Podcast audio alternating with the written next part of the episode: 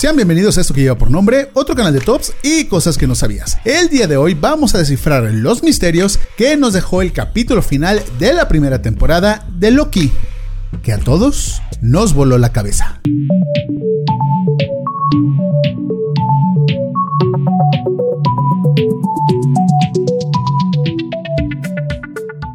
El capítulo lleva por nombre For All Time Always, algo bastante romántico y escabroso al mismo tiempo, y asimismo es este capítulo, y que también es la frase que utiliza como emblema la TVA.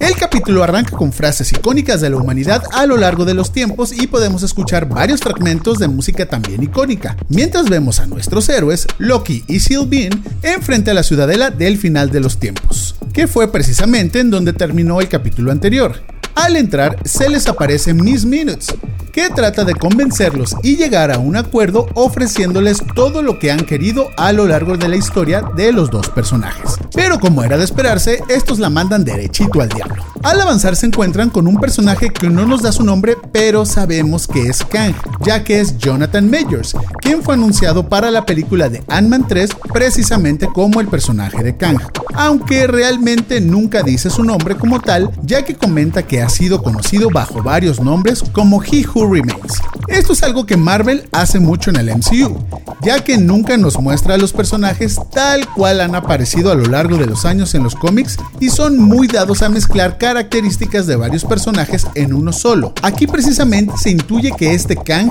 es una amalgama entre He Who Remains y Immortus. Pero Tavi, ¿quiénes son estos dos? He Who Remains en los cómics es el director final de la TVA y creador de los Time Twisters, que serían los equivalentes a los Timekeepers que aparecen en la serie. Él vive en la ciudadela al final de los tiempos. ¿Les suena? Y esta ciudadela se encuentra en el final del multiverso. ¿Les vuelve a sonar? Inmortus, por otro lado, es una versión, digamos, menos amenazadora que Kang, ya que está bastante cansado. ¿Les suena? Él en los cómics al final termina ayudando a los Avengers a enfrentarse a sí mismo.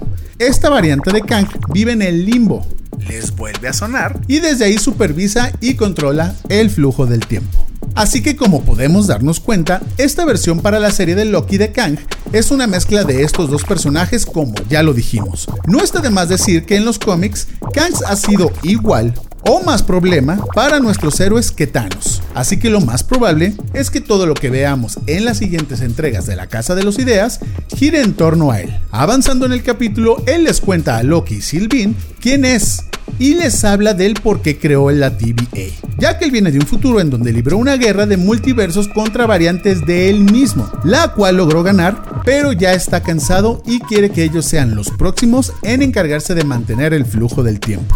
Pero, son Lokis, sabemos que esto no va a pasar. Esto hace que Sylvain y Loki entren en conflicto por sus ideales y vemos la pelea entre ellos. Sylvain envía a Loki de regreso a la TVA y asesina a Kang, lo que crea que la línea del tiempo se rompa. Al final del capítulo vemos a Loki de regreso en la TVA hablando con Mobius, explicándole todo lo que pasó y que se aproxima una guerra con las diferentes versiones de Kang de otros multiversos.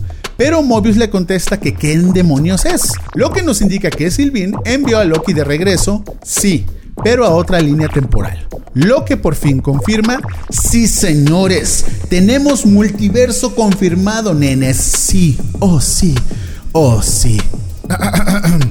Perdón, me ganó la emoción. Y en la escena post créditos solo vemos que Loki regresa en una segunda temporada, lo cual hace que esta sea la primera serie de Marvel con más de una temporada. En resumen, sabemos que Kang será el próximo gran villano del MCU, queda abierta la línea de lo que está pasando con Rabona, ya que la vemos escapar con un Tempath. Loki está en una línea alterna o algo similar, no tenemos idea de lo que pasó con Sylvain y el multiverso está confirmado. Realmente el final de Loki nos dejó con más preguntas que respuestas, y con un inmenso vacío al ser este su último episodio. Ahora lo que se viene es la serie animada de What If, que precisamente habla de lo que ocurriría en diferentes líneas del tiempo, así que sin dudas, Loki dejó sentada la base para el futuro próximo del MCU.